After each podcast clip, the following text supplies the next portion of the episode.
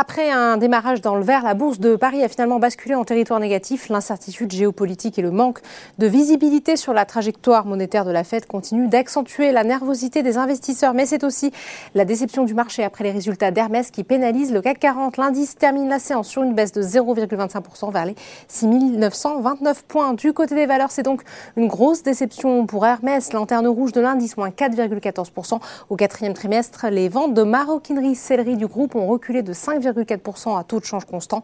Hermès évoquant des contraintes capacitaires qui ne lui ont pas permis de répondre à la demande soutenue. Michelin est toujours en difficulté. Le titre cède 2,73%. À l'inverse, Téléperformance est à l'honneur, plus 4,89%.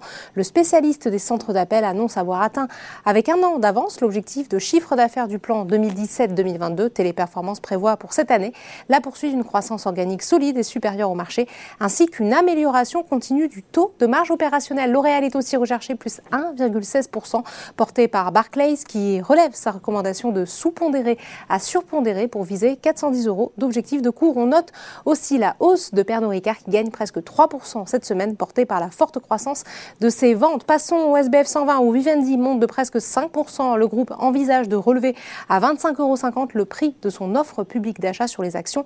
Lagardère Ubisoft est également en hausse. Certes, le groupe a vu ses ventes chuter de 25% au troisième trimestre, mais les objectifs de résultats ont été confirmés et les lancements à venir rassurent le marché. Pendant ce temps, l'action d'EDF recule de 2,35% après l'annonce d'une augmentation de capital de 2,5 milliards d'euros. Outre-Atlantique, la bourse de New York est elle aussi à la veille d'un long week-end toujours tiraillé par la situation en Ukraine. Au moment de la clôture parisienne, les trois indices évoluaient en territoire négatif avec un Nasdaq qui se replie de presque 1%. Voilà, c'est tout pour ce soir. N'oubliez pas, toute l'actualité économique et financière est sur Boursorama.